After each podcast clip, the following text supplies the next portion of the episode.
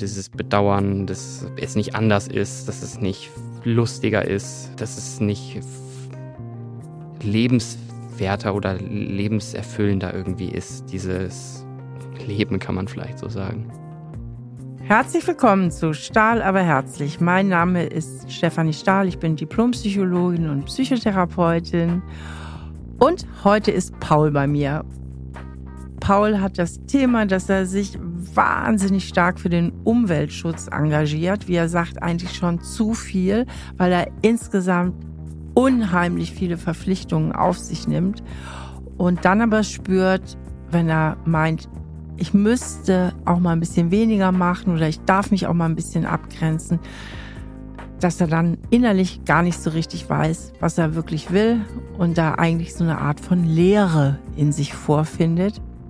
Und dieser Leere und diesen Gefühlen wollen wir heute auf den Grund gehen. Hallo Paul, schön, dass du da bist und ja, dann erzähl mal, welches Thema du mitgebracht hast. Ja, danke, dass ich hier sein darf. Ich habe folgendes Thema mitgebracht. Ich bin so ein bisschen an dem Thema meiner Generation, Umwelt, Naturschutz, Klimaschutz dran und sehr, sehr interessiert. Und da gibt es ja unglaublich viel zu tun. Das, man kann eigentlich nie so richtig ein Ende finden. Und das ist auch ein bisschen äh, meine Problematik oder das beschreibt sie eigentlich schon ganz gut. Denn ich fühle mich für alle diese Probleme gewissermaßen verantwortlich das nicht dafür, dass sie so entstanden sind, aber dafür, sie zu lösen und mitzuwirken, dass es besser wird. Und das gilt tatsächlich erstmal auf einer relativ abstrakten Ebene. Also alles, was ich so für die Gesamtgesellschaft als sinnvoll erachte, meine ganz persönliche Meinung, da fühle ich mich irgendwie verantwortlich, da auch was gegen zu tun. Und das konkretisiert sich dann insoweit, als sobald eine recht konkrete Aufgabe, ein Auftrag, wenn man so möchte, irgendwo aufpoppt und jemand den annehmen muss, dann äh, habe ich einen totalen Druck, das zu machen. Und das übersteigt natürlich einerseits meine zeitlichen Kapazitäten, alles zu tun, das geht nicht. Es übersteigt aber teilweise auch einfach meine Kompetenzen, dass ich für diese Aufgabe gar nicht geeignet bin. Aber ich habe diesen Druck, ich muss das jetzt machen und ein extremes Verpflichtungsgefühl, was damit einhergeht. Und wenn ich diese Dinge dann übernehme, also Verantwortung übernehme, was ich grundsätzlich schon auch erstmal gerne tue, dann kommt in der Situation ein extremer Performance-Druck mit dazu, dass ich wirklich denke, ich muss jetzt hier das perfekt regeln, alle Leute sind von mir abhängig, ich bin die einzige Person, die das jetzt in diesem Moment hier so, so, so steuern und regeln kann. Gar nicht, dass ich Aufgaben nicht gerne abgebe, aber ich ziehe das extrem an mich. Und dadurch wird aus teilweise sehr schönen Dingen, die ich gerne mache, auch eine Verpflichtung, die mir dann gar keinen Spaß mehr macht. Und wenn ich dann überlege, okay, was könnte ich denn zum Beispiel stattdessen machen, dann weiß ich eigentlich gar nicht so richtig, worauf ich Lust habe. Also mir fehlt total der Zugang zu meinen eigenen Bedürfnissen, um eine gute Abwägungsentscheidung zu treffen, ob es jetzt sinnvoll ist für mich, diese Aufgabe zu übernehmen und diese Verantwortung zu übernehmen oder nicht. Und ich glaube, das beschreibt es erstmal so ganz gut. Also so gesehen erfüllen dich diese ganzen Pflichten, also im Sinne von auffüllen. Weil wenn du sagst, wenn ich so in mich spüre, was will ich eigentlich, und das dann gar nicht so spüren kannst, hört sich das für mich so an, wie wenn dich diese Übernahme von diesen Verantwortlichkeiten irgendwie auch lebendig fühlen lassen oder dir so einen Lebenssinn geben. Ja, das kann man auf jeden Fall sehr gut so beschreiben. Ich fühle mich gebraucht irgendwie sofort, wenn ich sowas übernehme. Ich fühle mich aktiv, wenn ich eine Aufgabe erfülle und ich fühle andererseits eine gewisse Leere, würde ich es mal sagen, oder eine Rastlosigkeit ist wohl besser das Wort, wenn ich nichts zu tun habe oder wenn mhm. ich denke, oh mein Gott, ich habe jetzt gerade eine freie Minute, was kann ich denn jetzt stattdessen tun? Dann suche okay. ich mir sofort was Neues. Okay, ja. das ist ja ein Problem, was du übrigens mit vielen Menschen teilst. da draußen können Millionen Menschen nicht still sitzen. ja. Warum? Das werden wir, ich hoffe, gleich mit dir gemeinsam ergründen. Okay, halten wir fest, diese Übernahme von Verpflichtungen, die erfüllt dich. Ich denke, es verschafft dir ja auch Bindung. Ne? Du hast da ja auch äh, soziale Beziehungen, du hast eine Anerkennung. Ne? Mhm. Ja, also es erfüllt ja auch ein gewisses, vielleicht auch Anerkennungsbedürfnis, ein Bindungsbedürfnis, also im Sinne von Zugehörigkeit. Sicherlich, von Zugehörigkeit ja. Wobei ich auch merke, dass die sozialen Komponenten dieser Aufgaben, die ich dann übernehme, oft für mich in den Hintergrund treten. Nicht, dass ich das nicht gerne möchte, aber ich merke, da fehlt mir so ein bisschen der Zugang dann zu. Und für mich steht diese konkrete Erledigung, nenne ich es jetzt mal, mhm. und äh, Verantwortung dann zu sehr auch im Vordergrund, um das gelten zu lassen für mich. Also in meinen Kategorien geht es ja also dann mehr um Kontrolle als um die Bindung. Also Kontrolle heißt ja, ich kann was bewirken, ich kann was bewegen mhm. und ich kann Einfluss nehmen auf die Dinge. Mhm. So. Und das ist ja immer eine Form der Kontrolle. Mhm. Ähm, jetzt auch ganz positiv gemeint oder wertneutral. Kontrolle ist ja oft so ein bisschen negativ besetzt in unserem Sprachgebrauch, von wegen Kontrollfreak oder so. Aber ich meine es jetzt im Sinne von den psychischen Grundbedürfnissen. Gibt dir das positiv gesprochen ein mächtiges Gefühl? Also da kannst du was tun, da kannst du was bewegen. Ja, ganz eindeutig. Also ich erinnere mich auch an so einen Schlüsselmoment, dass ich irgendwann abends, glaube ich, Nachrichten geschaut habe und mich so aufgeregt habe über die Dinge, die dort berichtet wurden und dachte, das kann nicht sein, dass ich hier so untätig auf diesem Sofa rumsitze. Ich habe vorher schon viel getan, aber in dem Moment ist mein äh, gesellschaftliches Engagement dann wirklich in die Höhe geschnellt. Ich habe mir ganz viele Sachen gesucht, die ich machen kann, bin jetzt sehr konkret in Dinge eingebunden und merke, dass das dieses Bedürfnis auf jeden Fall erfüllt und diese Kontrolle da total das die große Rolle spielt. Mhm welches Gefühl tritt denn ein? Wenn du jetzt zum Beispiel auch das im Fernsehen siehst oder du hast ja die vielen Informationen, wie es um unsere Umwelt bestellt ist, wenn du dir es einfach nur bewusst machst. Also wenn du dir bewusst machst, was da draußen passiert, vor allen Dingen, was alles nicht passiert, obwohl es längst passieren müsste, und du dann mal in dich fühlst, welches Gefühl kannst du da verspüren? Ich merke das rein physisch erstmal sehr im, im, im Brust- und oberen Bauchbereich. Äh, ist so eine Enge, die sich gewissermaßen einstellt. Ich glaube, am besten übersetzen würde ich es in Worte als Hilflosigkeit mhm. und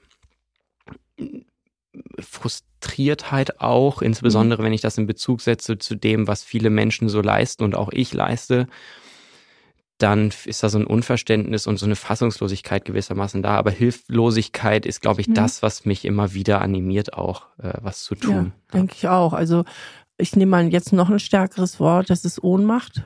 Ja. So ein Ohnmachtsgefühl und Ohnmacht ist immer sehr schlecht auszuhalten und setzt einen starken Impuls frei, die Kontrolle beziehungsweise Macht wiederzugewinnen. Kontrolle ist ja die kleine Schwester der Macht, also dass man irgendwas tun kann, umgangssprachlich formuliert. Und das treibt sich in die Agitation, beziehungsweise in die Handlung. Und im Grunde genommen, Paul, alles, was du da schilderst, ist ja gut und richtig. Jetzt könnte man sich fragen, wo ist dein Problem? Du engagierst dich total für die Umwelt und das ist doch wunderbar. Aber du hast ja eigentlich eben schon mal angedeutet, wo das Problem liegt für dich. Nämlich dann, wenn du zur Ruhe kommst und dich fragst, wo kann ich mich eigentlich abgrenzen? Und dann spürst, so habe ich dich verstanden, korrigiere mich, wenn ich das falsch verstanden habe, dass du eigentlich andere Bedürfnisse, die ja auch zum Leben dazugehören, wenig verspürst. Habe ich das richtig verstanden? Also, dass du dann gar nicht so innerlich weißt, wie es dir geht oder was du sonst noch willst. Ja, das stellt sich auf jeden Fall ein. Ich würde es noch ein bisschen genauer so fassen, wenn ich total im Modus bin, Dinge erledige und mache, dann merke ich auch, dass mir dadurch äh, natürlich die Zeit für Mitmenschen fehlt und für äh, mich selber, würde ich es jetzt mal nennen. Und das ist so eine auch irgendwie eine Trauer, würde ich fast sagen, dass ich denke, oh mein Gott, irgendwie schaffe ich es nicht, auch diesen Dingen nachzukommen. Und immer ist irgendwie meine Verantwortung im Vordergrund. Und ich komme da nicht so richtig von los und kann gar nicht die Zeit aufbringen, mich mit mir selbst zu beschäftigen. Und allein, dass ich jetzt hier sitze, ist für mich sozusagen extremer Erfolg. Ich freue mich da total drüber, dass ich mich da aufgerafft habe, das mir einzugestehen, dass auch ich wichtig bin in diesem ganzen Drumherum, auch damit meine Arbeit, wenn man so möchte, auch überhaupt erstmal effektiver sein kann. Ich merke, ich bin auch oftmals schon ausgelaugt gewesen, weil ich einfach zu viel ja, gefühlten oder Erwartungen von anderen nachgekommen bin oder so, wie ich sie zumindest empfunden habe. Ich kann auch nochmal eine ganz konkrete. Nee, lass uns gerade. Okay, ähm, ja. Du hast eben von Trauer gesprochen. Wäre es möglich oder okay für dich, wenn du da jetzt in diesem Moment nochmal ein bisschen hinspürst, was da drin in dir so traurig ist? Dass du vielleicht da mal so einen inneren Kontakt zu diesem Gefühl der Trauer aufnimmst. Mhm.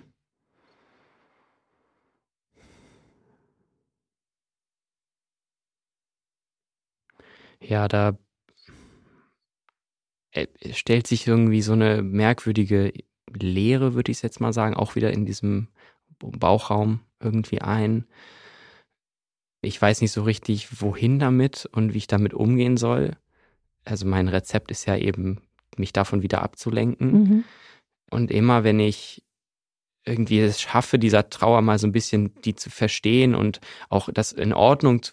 Augenblick, Paul, ich unterbreche dich jetzt gerade mal unhöflich. Ähm, lass uns doch ruhig bei dieser leere Moment bleiben, weil man kann sich auch schnell auch wieder wegreden. Also nicht nur wegarbeiten, sondern wegreden. Das ist ja so ein Gefühl, was du gerne vermeiden möchtest. Diese Leere, wo genau spürst du im Körper diese Leere? Also wie fühlt sich das körperlich an, wenn es sich leer anfühlt? Das ist ungefähr beim Brustbein und darunter ist das so ein, als, als wenn da erstmal kein, kein Organ oder was, was da alles so wäre, ist. Also einfach so eine Hohlraum. Gleichzeitig ist dieser Hohlraum mit so einem Druck belastet. Also mhm. als wenn da von außen was gegenquetscht, so ungefähr. Und ja, so kann okay. ich das, glaube ich, am besten beschreiben. Ich würde dir jetzt gerne mal eine Frage geben und du leitest oder du stellst diese Frage innerlich diesem Gefühl und lässt aus dem Gefühl dieser Lehre und diesem Druck eine Antwort kommen. Also versuchst sie aus diesem Gefühl heraus einfach entstehen zu lassen. Die Antwort kann ein Satz sein, die kann Bild sein, die kann Erinnerung sein, was immer. Die Frage lautet, was in meinem Leben macht es da so drückend und leer? Als erstes fällt mir irgendwie Bedauern ein. So ein irgendwie kriege ich es nicht besser hin, so das so, so ein Mann. Da ist so dieser Hohlraum und der sagt mir irgendwie so ein ich weiß nicht, was ich mit dir anfangen soll. So, das ist irgendwie, ist Bedauern, dass es nicht anders ist, dass es nicht lustiger ist, dass es nicht lebenswerter oder lebenserfüllender irgendwie ist. Dieses Leben kann man vielleicht so sagen. Mhm. Bedauern, dass es nicht lebenswerter, nicht lebenswerter ist. Nicht lustiger, nicht lebenswerter. Kannst du nochmal spüren, wie es sich jetzt da drin anfühlt, wenn du dir das nochmal innerlich sagst, dass es nicht lebenswerter ist? Verändert sich da was in diesem körperlichen Gefühl? Wenn ich das so konkretisiere, ja. Dann wird es zu so einem Aktivpotenzial. Also es baut sich irgendwie so eine Energie auf, die diese Leere versucht zu verdrängen und sich darüber ärgert, dass es nicht Lebens, mehr Lebensfreude ist vor allem und da mhm. so eine Angespanntheit draus wird. Okay.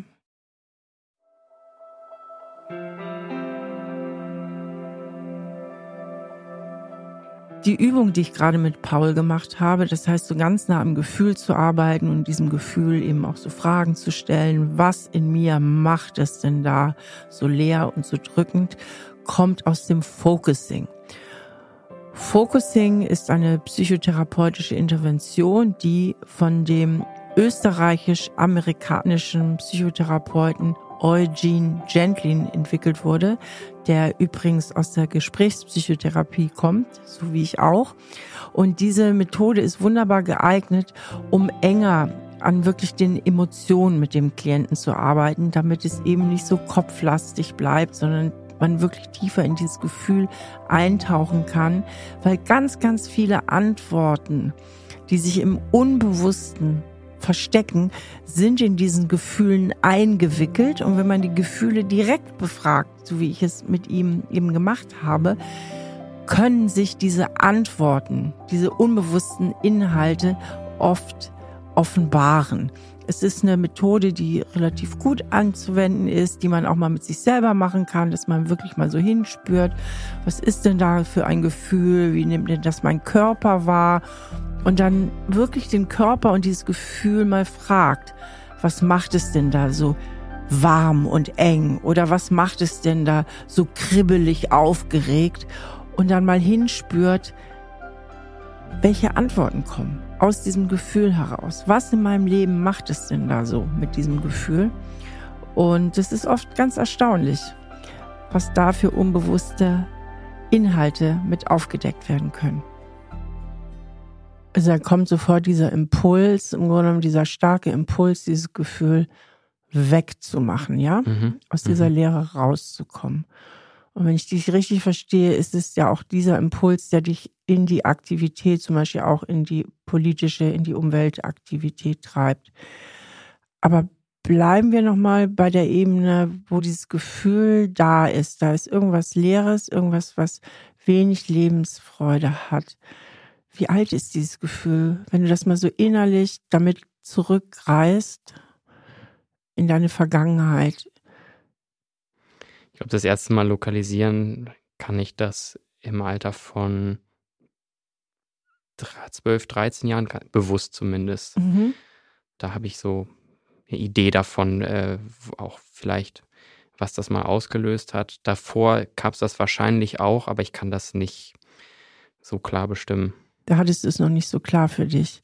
Mhm. Mhm. Ich frage jetzt mal ganz unmittelbar, hat es was mit deiner Kindheit zu tun? Hat es was mit deinen Eltern zu tun? Ich habe die Vermutung auf jeden Fall, ja, dass es was mit meiner, mit dem Verhältnis zu meinem Vater insbesondere zu tun hat. Und mit dem Verhältnis mit meiner Mutter kann ich da nicht so viel zu. Da fehlt mir so ein bisschen die, die konkrete, der konkrete Anknüpfungspunkt. Mhm. Was war mit deinem Vater oder was ist mit deinem Vater? wir haben Kon Kontakt ähm, regelmäßig und an sich haben wir sozusagen eine Beziehung, aber die ist emotional nicht tiefgehend. Und wir, das hat sich auch in der Zeit, in der ich zu Hause gewohnt hat, also bis ich dann nach dem mit 19 ausgezogen bin, hat sich das auch nicht aufgebaut und dann jetzt irgendwie verloren, sondern ist nie so richtig entstanden, meiner Meinung nach. Und es war immer eine bestimmte Distanziertheit und ja, ein gewisses Spannungsverhältnis, nenne ich es vielleicht auch mal, dass ich nicht das Gefühl hatte, ich könne mit meinen Anliegen zu ihm kommen und insbesondere ich bin erstmal als Person, so wie ich nun mal bin, mit auch vielen Eigenarten total in Ordnung und okay. Sondern, okay. Also eigentlich, ähm, wenn ich dich richtig verstehe, hast du dich von deinem Vater als der du bist, in deiner Person, nicht richtig gesehen und anerkannt gefühlt. Ja. Also da fehlt so eine innere Anerkennung und auch ein gesehen werden. Wenn du jetzt nochmal so in dich hineinspürst und dich an deinen Vater erinnerst und an dieses Gefühl, er sieht mich nicht richtig, ich, er erkennt mich nicht an oder auch vielleicht auch, er liebt mich nicht für das, was ich bin, Kannst du da nochmal so einen Kontakt mit diesem inneren Gefühl herstellen? Ist das, geht das so in diese Richtung von dieser bisschen leer, Leben nicht so lebenswert? Ja, schon ein bisschen. Ich würde sagen, das ist noch ein stärkeres Druckgefühl tatsächlich mhm, Druck. auf diese Lehre. Mhm. Ich merke jetzt aber gerade auch, dass jetzt, ich versuche ich nach dieser Lehre nochmal zu spüren, ist die noch da, wenn ich an sowas denke und sie ist anscheinend mehr da, als ich das vorher in dem Zusammenhang dachte. Also ich habe vor allem diesen Druck, der das Ganze so ein bisschen überlagert, gespürt und da scheint aber noch was irgendwie auch dahinter zu liegen, was ich jetzt so mehr wahrnehme. Mhm. Und wenn du das jetzt mehr wahrnimmst, wenn du dem mehr Raum gibst, dieser Lehre, also was dahinter liegt, kannst du da irgendwas erahnen, erspüren, erinnern?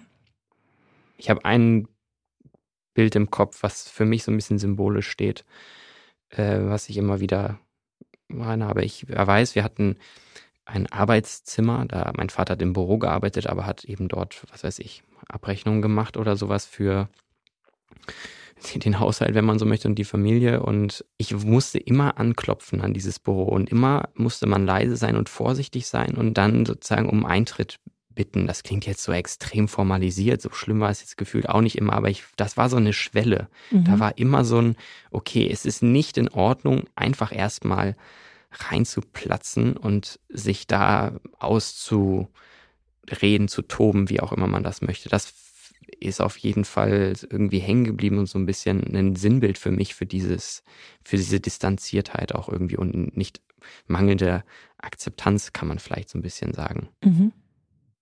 Mhm, das ist so ein, so, so ein Bild dafür, dass du ja.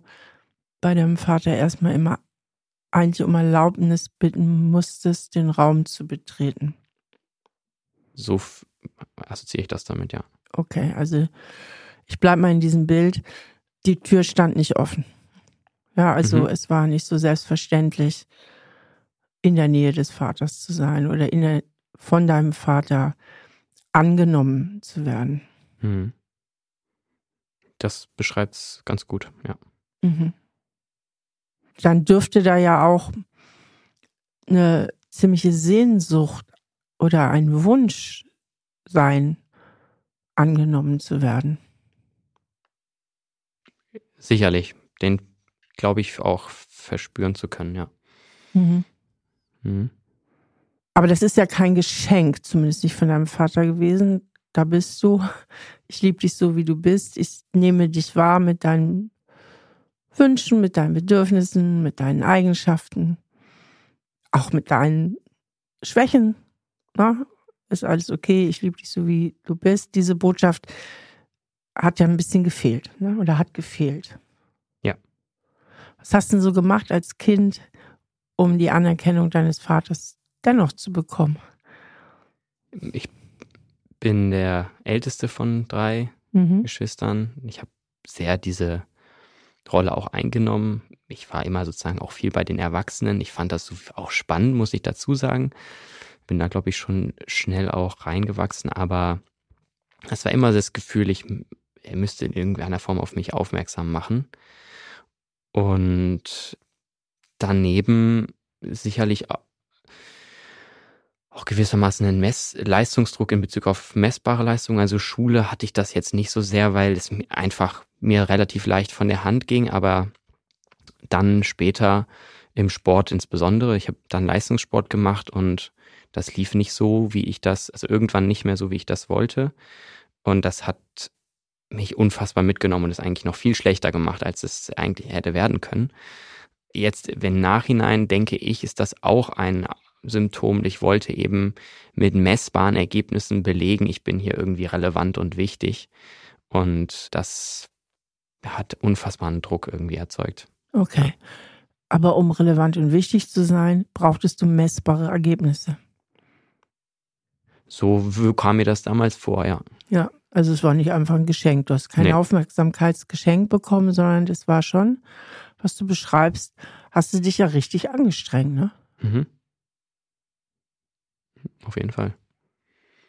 Sehr viel Energie investiert und ja, letztendlich auch in, in, in so eine bestimmte Erwartungshaltung, in, also dass ich die erfülle, investiert, nicht in was will ich eigentlich investiert. Mhm. Äh, was war denn so die gefühlte Erwartungshaltung, in die du investiert hast?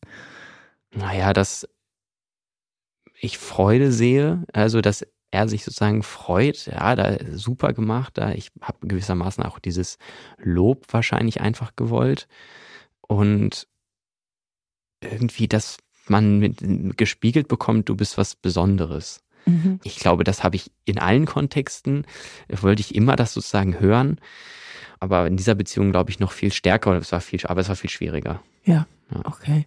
Also du hast ein äh, starke Prägung, dass du dich für Anerkennung sehr anstrengst oder mhm. anstrengen musst, um einfach auch in den Augen deines Vaters etwas Besonderes zu sein.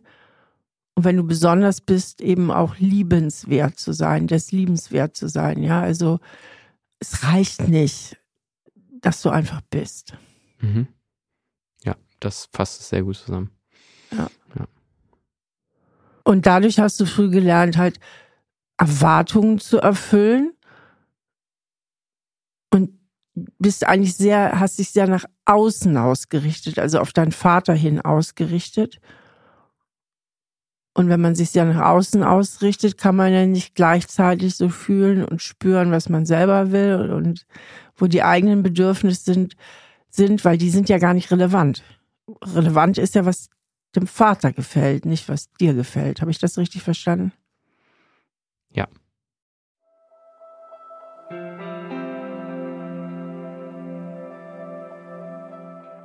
Paul hat ja gesagt, dass er oft seine eigenen Bedürfnisse gar nicht so richtig wahrnimmt und spürt, weil er auch immer damit so beschäftigt ist, Erwartungen zu erfüllen.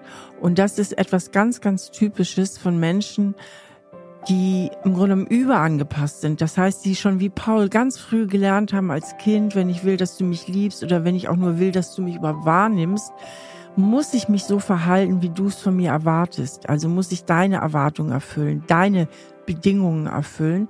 Und wenn ich mich aber so ausrichte auf jemand anders und mich so konzentriere darauf, wie geht's dem jetzt, was will der jetzt, was erwartet der jetzt von mir, kann ich ja nicht gleichzeitig mit der Aufmerksamkeit bei mir und meinen Wünschen und meinen Gefühlen sein.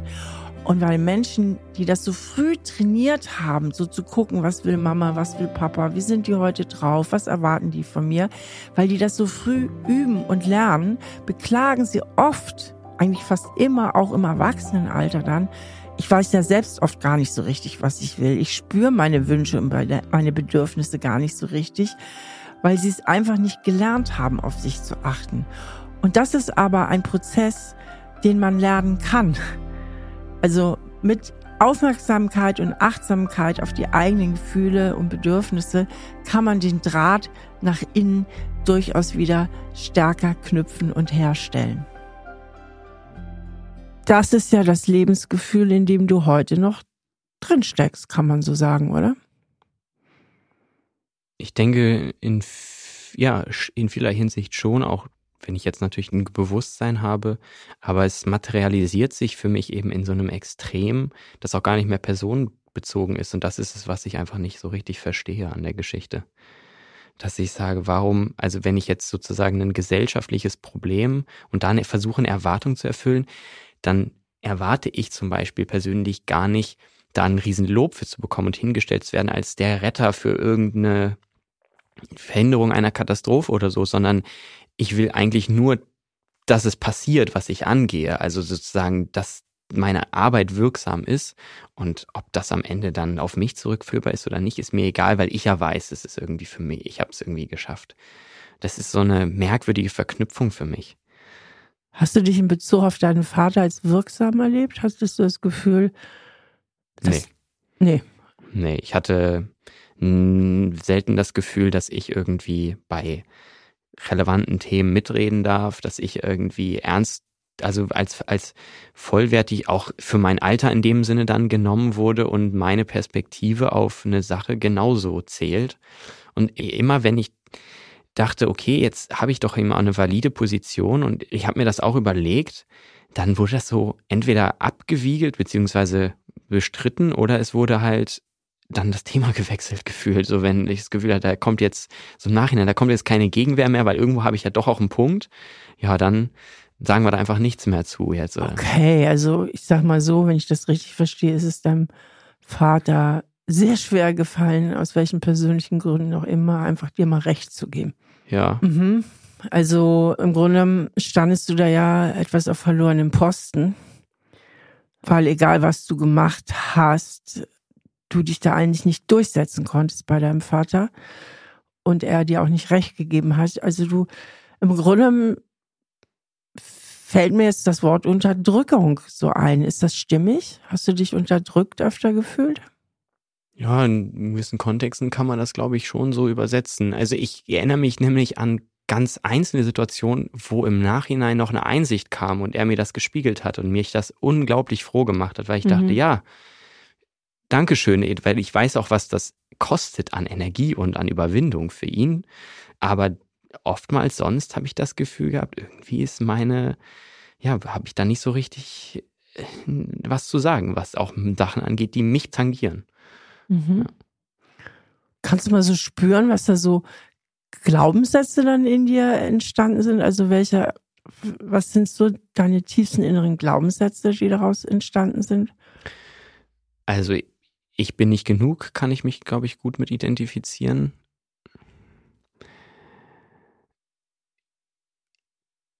Ich muss die Erwartungen anderer erfüllen, viel diese Muss-Sätze äh, mhm. insbesondere. Und ich bin ja, für mich genommen nichts wert, ist so ein bisschen dieses Ich bin nicht genug, so wie ich bin. Also ich denke, das sind so die, die am ehesten für mich tatsächlich mhm. rauskommen, ja. Bei Ich bin nichts wert hast du dich eben so ein bisschen gewehrt, weil es sich so schlimm anfühlt oder weil es nicht stimmig ist. Kannst du da nochmal hinspüren gerade? Ich bin nichts wert. Ja, das fühlt sich schon sehr unschön an, aber für mich ist das so ein bisschen deckungsgleich mit ich bin nicht genug. Deswegen habe ich gerade gedacht, ist das jetzt ein zusätzlicher Faktor. Mhm. Der Wert ist noch ein, geht noch eine Etage tiefer, ne? Mhm. Ja, das, dann würde ich aber sagen, so stark fühle ich es dann doch nicht. Dann ist mhm. dieses Ich bin nicht genug schon eher okay. die passendere. Und vielleicht auch noch, ich bin nicht wichtig, oder? Ja. Ja. Ich bin nicht wichtig, ich bin nicht genug, ich muss Erwartungen erfüllen. Ne? Ich, so, also es läuft ja eigentlich darauf hinaus, ich darf nicht ich sein. Also ich genüge nicht so, wie ich bin und das heißt ja auch so viel wie ich darf nicht ich sein. Und das Ergebnis ist, dass du schon als Kind starke Kompensationsstrategien entwickelt hast, starke Selbstschutzstrategien, indem du dich halt unheimlich anstrengst, doch zu genügen und doch richtig zu sein und doch wichtig zu sein und die Aufmerksamkeit von deinem Vater zu bekommen. Und dadurch ist zu wenig Verbindung zu dir selber entstanden. Ne? Mhm. Ja.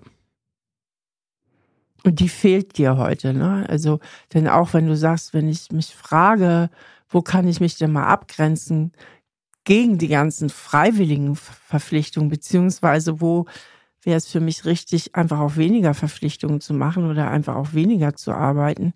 Ich meine, du hast mir ja auch im Vorgespräch erzählt, dass du eben auch studierst und eben du machst ja nicht nur in Sachen Umwelt, du hast ja auch noch ein ganzes Studium und und und und wahrscheinlich noch ein paar Sachen mehr, dass du eigentlich so nicht so richtig spürst, ja dich nicht spürst, um zu sagen, was brauche ich eigentlich sonst noch, ne, außer meine Verpflichtung, mein Studium und so. Also du du bist eigentlich auf diesem Funktionsmodus, den du auch gelernt hast als Kind, ne? Abliefern. Ja. Auf dem Abliefermodus. Mhm. Das trifft's ganz gut. Immer vor diesem, also ich habe schon das Gefühl, dass ich das selbstbestimmt irgendwie mache, also dass ich versuche, meinen eigenen Weg zu finden, aber die dahinterliegende Motivation, überhaupt diese Dinge anzugehen, ist dann genau das, was du gerade beschrieben hast, eigentlich. Ja es ist auch, ich, ich denke da auch im Alltag jetzt nicht an meinen Vater in dem Sinne und oh mein Gott, da muss ich jetzt irgendwie eine Erwartung erfüllen. Ich habe schon das irgendwie das Gefühl, ich mache das aus einem eigenen Antrieb heraus, aber immer wenn das zu viel wird oder wenn diese Leere vielleicht auch mal entsteht, dann falle ich da auf das zurück, was du eigentlich gerade gesagt hast und merke, okay, irgendwie war das doch nicht vielleicht dein ganz eigener Antrieb, der dich dahin gebracht hat.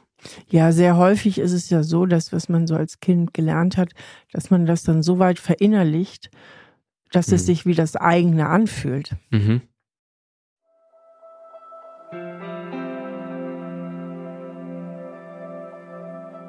In der Psychologie gibt es einen schönen Begriff und der heißt Introjektion. Und Introjektion meint, dass man etwas verinnerlicht.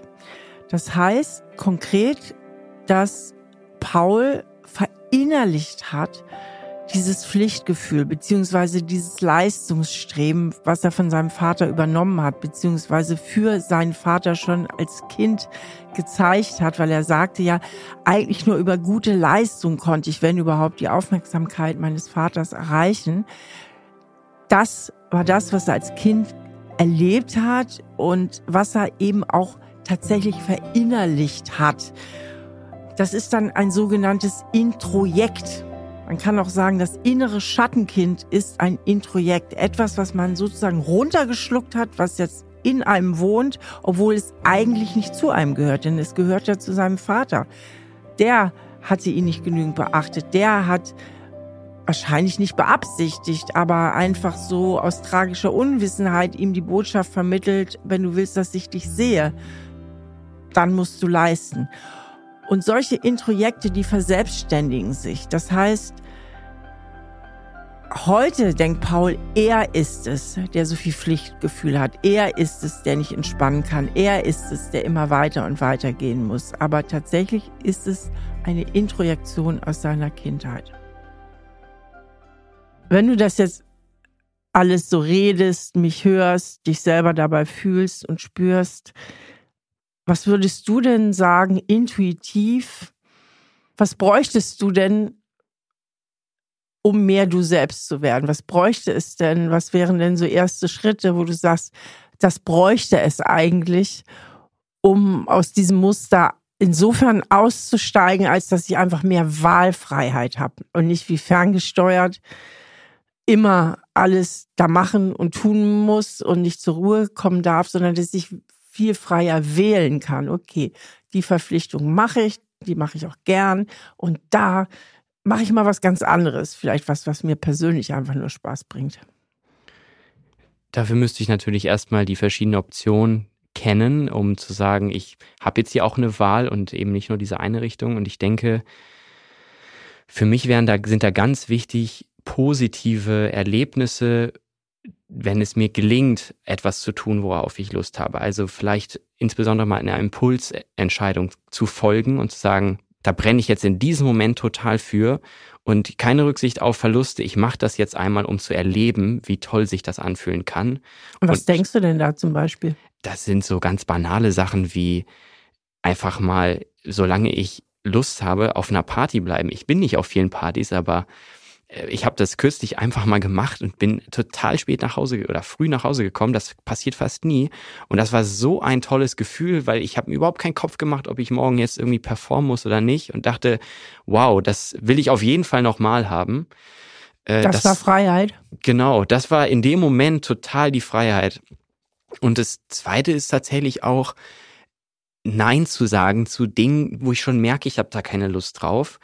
Und dann das Gefühl zu verspüren, dass ich Nein sagen konnte. Das hatte ich jetzt in der letzten Zeit habe ich mich da so ein bisschen sehr zu gerungen und das hat mir total gut getan. Aber das sind immer so, ich nenne es jetzt mal Auf- und Abschwünge. Mir gelingt das mal für zwei, drei Mal und dann fällt es wieder in so ein Tal. Und ich, aus irgendeinem Grund reichte das dann immer noch nicht als Bestätigung, dass das jetzt irgendwie besser ist. Ich glaube, dass wieder dieser Kontrollfaktor, also sozusagen eine, diese Balance zu finden, dass ich nicht das Gefühl habe, ich bin jetzt hier, verliere die Kontrolle und gleichzeitig bin ich frei, diese Zwischenbalance, da fehlt mir total das Gefühl für. Ich glaube, die müsste ich so ein paar Mal mehr noch erleben. Und das war jetzt zum Beispiel bei dieser Part Also für mein Verständnis, Kontrolle heißt ja, ich mache was ich gut kann und was ich gelernt hat. Ich, ich takte mein Leben, dann weiß ich auch genau, welche Verpflichtungen ich abzuarbeiten habe, dann habe ich alles im Griff.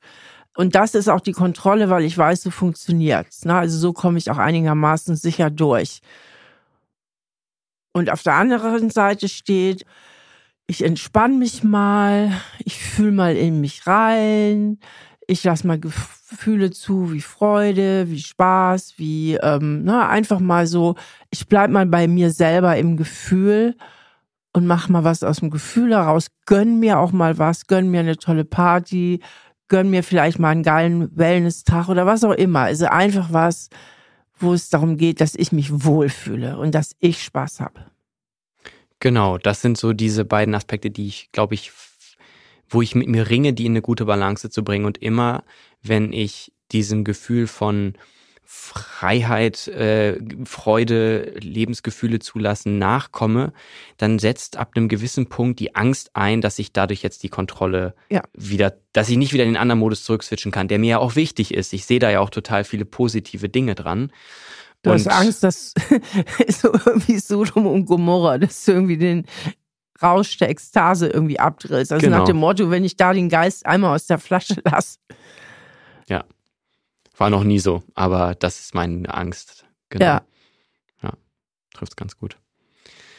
Das hängt natürlich auch damit zusammen, dass du ja so wenig Übung hast auf dem Feld, ne? Mhm. Ja, mir fehlt da auf jeden Fall die Praxis.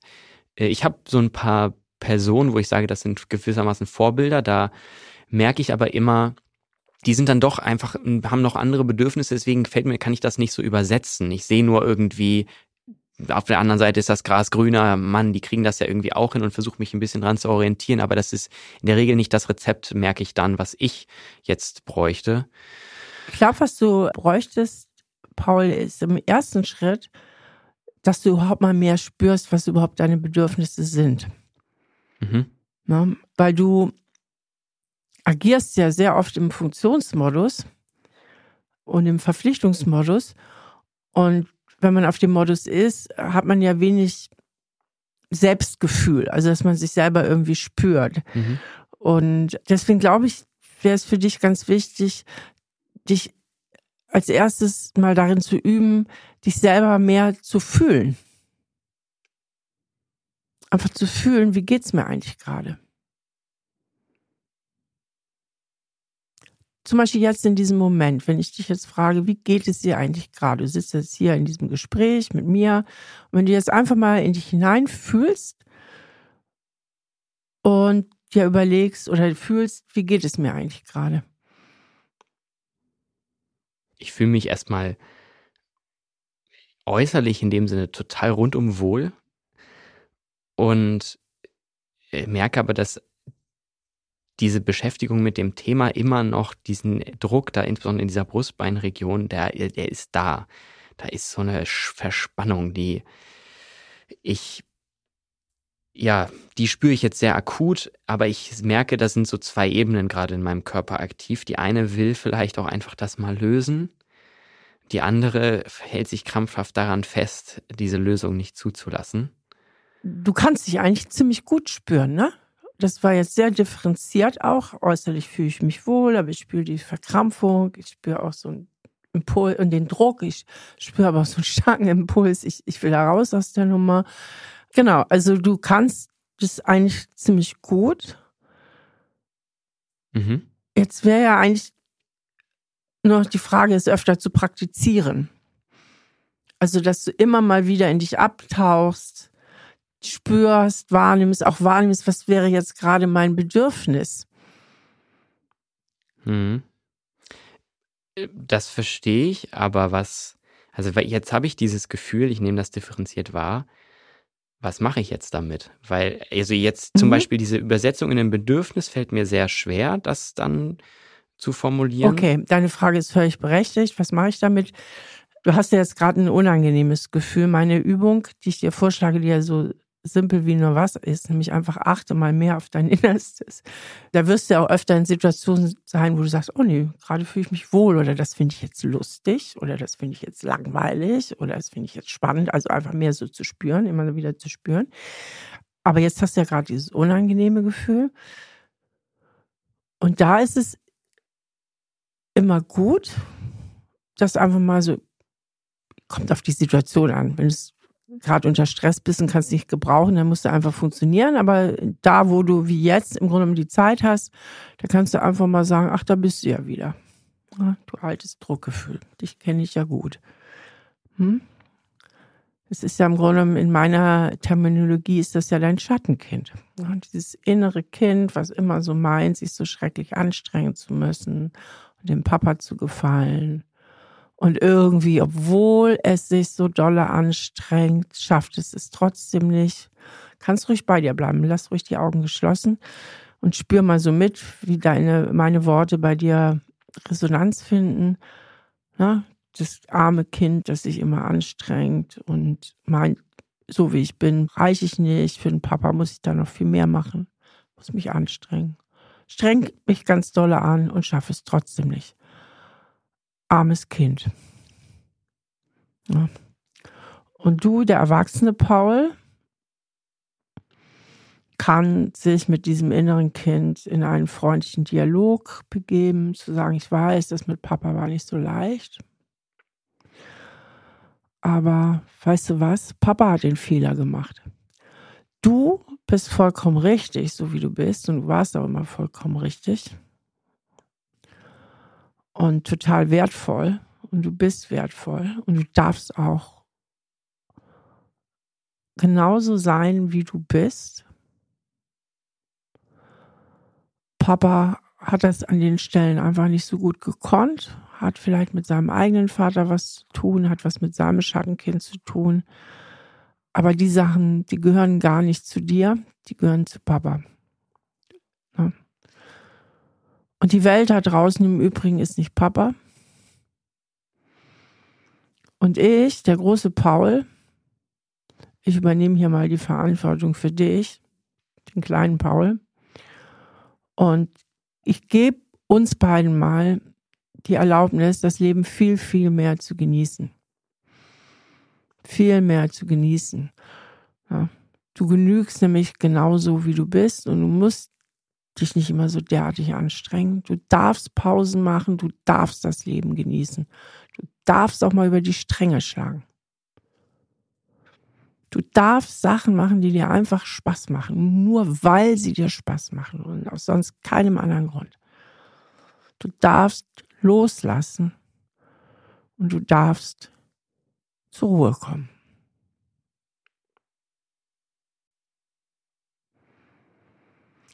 Wie geht es dir jetzt, Paul, mit dem, was ich gerade mit deinem Schattenkind gesprochen habe?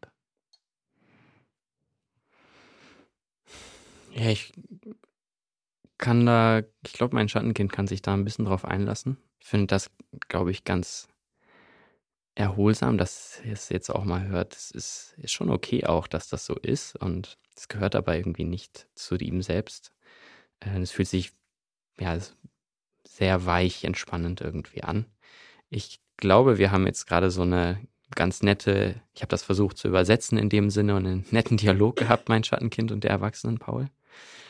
Und ich merke zwar immer noch, wie das Schattenkind laut aber aber ruft hier und da und, und die, die mit den Fingern schnipst so ungefähr, wie man das dieses Bild aus der Schule hat und sagt, das, das ist doch aber nicht so, aber ich kriege das ganz gut gerade dadurch beruhigt. Also das ist eine Abgabe an Verantwortung, würde ich es gewissermaßen sagen, die gerade sehr dazu führt, dass diese äußere Entspannung sich auch in dem Druckbrustbereich mit einstellt.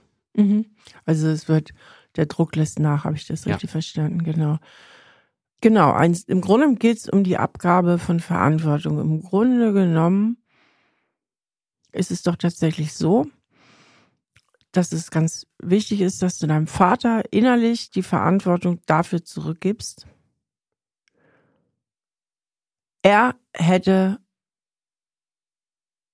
aufmerksamer sein müssen als Vater, ne? zugewandter, annehmender. Das war sein Job als Vater. Es ist nicht deine Verantwortung und dein Job als Kind, dich so zu verhalten, dass dein Vater dich wahrnimmt und lieb hat. Das ist nicht dein Job als Kind. Das ist nicht deine Verantwortung. Die Verantwortung gehört zu deinem Vater und auch da ist es unheimlich hilfreich, wenn du dir das auch wirklich bewusst machst. Das gehört gar nicht zu mir. Ich muss mir nicht von morgens bis abends den Arsch aufreißen, um irgendwie gesehen zu werden, anerkannt zu werden und irgendwie, ja, letztlich auch geliebt zu werden, sondern es reicht, dass ich da bin. Ne? Und es reicht, dass ich mich im Rahmen meiner Möglichkeiten anständig verhalte. Und dazu gehört aber auch, dass ich mein Leben genießen darf und dass ich Spaß haben darf. Ja? Dazu gehört auch, dass ich ruhig mal Fehler machen darf. Ne? Und es gehört auch dazu, dass ich auch mal faul sein darf. Ja? Und dass du dir immer wieder bewusst machst, diese Trennung dieses Verantwortungsthema, das gehört zu Papa, das gehört zu meinem Vater. Er hätte damals mich anders wahrnehmen müssen, auch anders mit mir umgehen müssen. Das war sein Job als Vater. Und es ist nicht mein Job als Kind, mich derartig anzustrengen, um überhaupt wahrgenommen zu werden, ja. Und das tust du ja heute noch. Das hat sich verselbstständigt in dir. Und je mehr du halt einen Kontakt zu diesen inneren Gefühlen, zu diesem Schattenkind, aber auch zu den schönen Gefühlen, die ja auch da sind im Leben, ne? wenn du merkst, oh, jetzt sitze ich ja gerade so und genieße mein Eis und die Sonne scheint und ach, ist das ein schöner Moment dass du dem auch mal richtig Raum gibst. Also allen Gefühlen, auch den guten, den gesunden Gefühlen, so dass du einfach lernst, sich mehr zu fühlen und nicht immer nur in diesem Pflichtenprogramm bist, sondern wieder, also auch bei dir bist. Und immer wieder halt auch, wenn sich das Schattenkind meldet, mit diesem Druck, mit diesem leere Gefühl, liebevoll in diesen inneren Dialog gehst und ihm immer als großer Paul die Welt erklärst, wie das damals mit Papa war und vielleicht auch mit Mama war. Wir haben es jetzt, jetzt schwerpunktmäßig auf den Vater gemacht. Vielleicht kann die Mama dir auch helfen, dich an die schönen Sachen zu erinnern, dass du dich bei der gar nicht so anstrengen musstest. Dir das auch nochmal nach vorne zu holen, das Gefühl, hey, da war es doch viel leichter, da durfte ich doch ich selber sein. Ne? Dass du diesen guten Gefühlen vielleicht auch mal mehr Raum gibst wenn es denn so war. Ich habe das jetzt so andeutungsweise vorhin rausgehört, du nix. Genau. Und so einfach durch diese innere Achtsamkeit, durch so eine innere Freundlichkeit mit diesem geprägten Schattenkind, durch dich selber spüren, immer mehr zu dir selbst kommst und dann ergibt sich der Rest ja ganz automatisch. Weil dann kannst du auch mal entspannen und muss nicht sofort das Druckgefühl durch Aktivität wieder beiseite schieben, weil anstatt sofort wieder geschäftigt zu werden, gehst du dann vielleicht in Dialog mal mit deinem Schattenkind. Na? Und erklärst ihm mal wieder die Welt und tröstest es ein bisschen. Und je mehr du spürst, auch was du schön findest im Leben und deine Bedürfnisse spürst, desto leichter wird es dir fallen, diesen Bedürfnissen auch nachzugeben. Denn wenn du spürst, nö, heute habe ich wirklich überhaupt keinen Bock zu arbeiten, heute mache ich mal frei, heute mache ich meine Fahrradtouren, abends treffe ich mich mit Freunden ne, und gehe noch, was weiß ich, ein Trinken, was auch immer. Wenn du das spürst, deutlich spürst, dann ist es ja auch viel leichter zu sagen, und genau das mache ich jetzt auch. Ne? Mhm. Aber wenn es gar nicht da ist, mhm. dann rennst du ja wie ferngesteuert, weißt mhm. du? Ja, damit kann ich sehr viel, glaube ich, anfangen, weil das immer, so ein Tag ist bei mir wirklich durchgeplant. Mhm. Und wenn es dann plötzlich nicht mehr ist, weil irgendwie es fällt was aus oder so, dann sitze ich da und dann suche ich nach was, um diese Leere zu füllen. Und da ärgere ich mich immer, wieso weiß ich denn gar nicht, wenn ich jetzt mal Zeit habe, worauf ich Lust habe?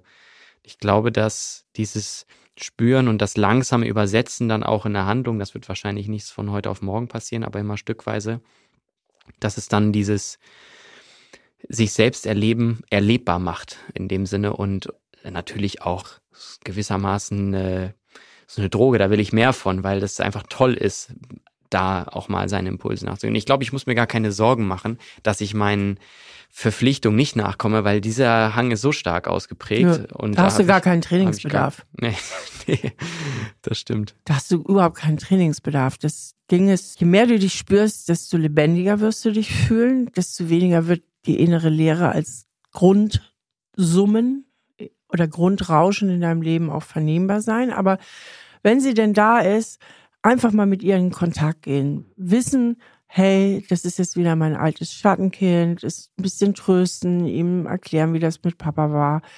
Und auch immer wieder in sich spüren, weil da sind auch viele andere Gefühle, wirst du da entdecken, die sagen, hey, das macht Spaß oder dazu habe ich jetzt Lust oder ich brauche jetzt mal eine Pause. Ne? So, ich leg mich jetzt einfach mal auf die Couch oder ich gehe heute mal schwimmen, der Tag ist so schön, die Sonne scheint, was auch immer, ne? Mhm. Aber dafür brauchen diese Gefühle Raum und deine Aufmerksamkeit. Ja.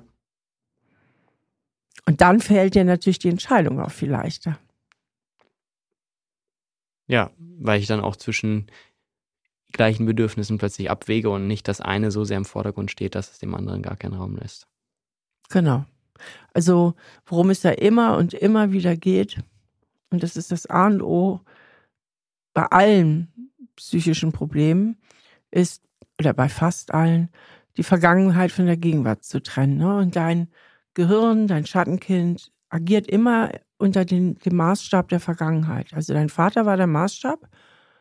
Ne? Und das hat dich so geprägt, dass du immer in diesem alten Muster agierst.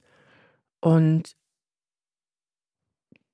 dass du dir wirklich anfängst, immer klarer zu machen, dass du in der Gegenwart lebst, dass du heute groß bist, dass du sowieso genügst, wie du bist.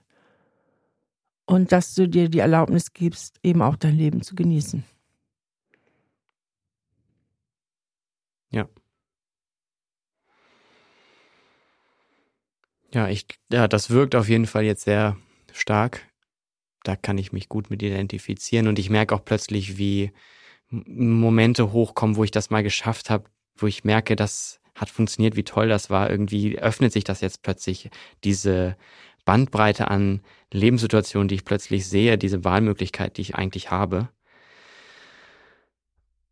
Und ich glaube sogar auch, wenn ich jetzt so drüber nachdenke, dass dadurch, dass ich das dann erlaube und zulasse, ich auch viel mehr mentale Kapazitäten dafür habe, diesen Verpflichtungen, die ich teilweise sehr, sehr gerne mache, die mir wichtig sind, auch viel besser nachzukommen, weil ich auf einmal nicht mehr in einem Tunnel bin, sondern mir von ganz vielen Perspektiven irgendwie was nehmen kann, was ich jetzt einfließen lasse in diese Aufgabenbearbeitung, wenn man so möchte.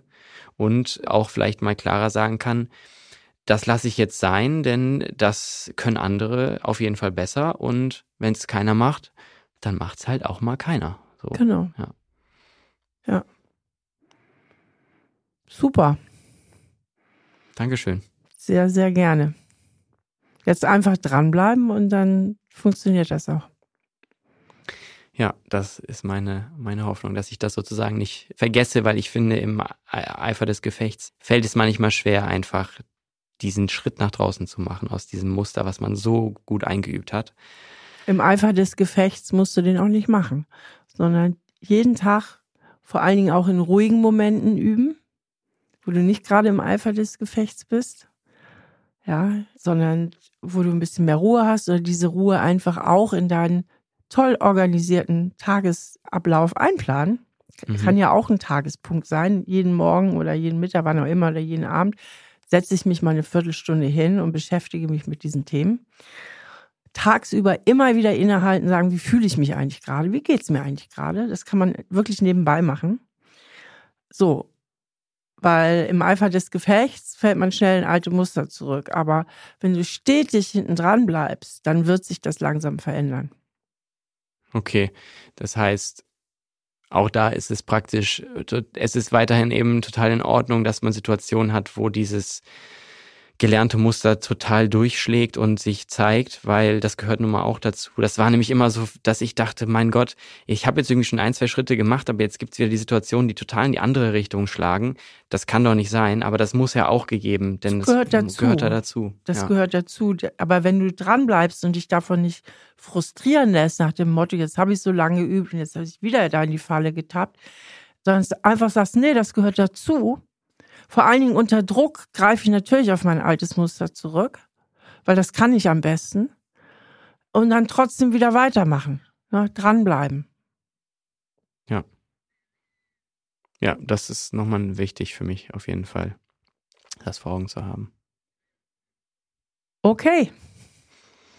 Ja, ganz vielen Dank. Sehr, sehr gerne und ich wünsche dir ganz viel Erfolg damit. Dankeschön. Ich bleibe auf jeden Fall dran. Gut. Ja, das war ein schönes Gespräch mit Paul. Es hat uns wieder veranschaulicht, wie stark eben die alten Erfahrungen der Vergangenheit im Hier und Jetzt wirken und wie man eben auch mit diesen alten Erfahrungen arbeiten kann. Und es ist eben ganz, ganz wichtig, die neuen Einstellungen, das neue Selbstbild, die neuen Erkenntnisse, die neuen Glaubenssätze zu trainieren, zu üben, wenn die Situation eben nicht so akut ist, sondern im ruhigeren Zustand, ja, also ich sag mal so, ich meine, wenn ich jetzt ein Konzert geben würde, würde ich ja auch nicht nur auf der Bühne üben. Ne? Da ist es akut, da sitzt das Publikum da. Ich muss üben, wenn kein Publikum da ist, wenn Ruhe da ist, damit ich dann auf der Bühne, wenn es heiß wird, wenn die ganzen Emotionen hochkochen, wenn ich liefern muss, dass ich da dann halt mein schönes neues Programm spielen kann. Und so ist es eben auch mit diesen psychologischen Sachen. Das heißt, Paul sollte ganz viel trainieren, wenn er gut beisammen ist, wenn er im guten Zustand ist. Weil da kann er wirklich mit den Sachen üben, damit er dann performen kann, wenn die Situation wieder akut wird. Das nächste Mal ist Charlotte bei mir. Sie hat das Thema Bindungsangst, nur dass sie vielleicht auch doch nicht selbst darunter leidet, sondern sich genau immer in solche Personen verliebt und welche Muster dahinter stecken und was sie dazu antreibt, immer wieder in solchen Beziehungen zu landen, das werden wir gemeinsam ergründen. Ich hoffe, auch ihr konntet etwas aus dem Gespräch mit Paul ziehen, entweder für euch persönlich oder vielleicht habt ihr auch nur etwas über Psychologie dazu gelernt. Auf jeden Fall würde ich mich freuen, wenn ihr nächstes Mal auch wieder dabei seid. Bis dahin, eure Steffi. Stahl aber herzlich, der Psychotherapie-Podcast mit Stefanie Stahl. Ein Podcast von RTL Plus Musik, produziert von Auf die Ohren. Produktion Jonathan Raue, redaktionelle Leitung Sarah Ihn.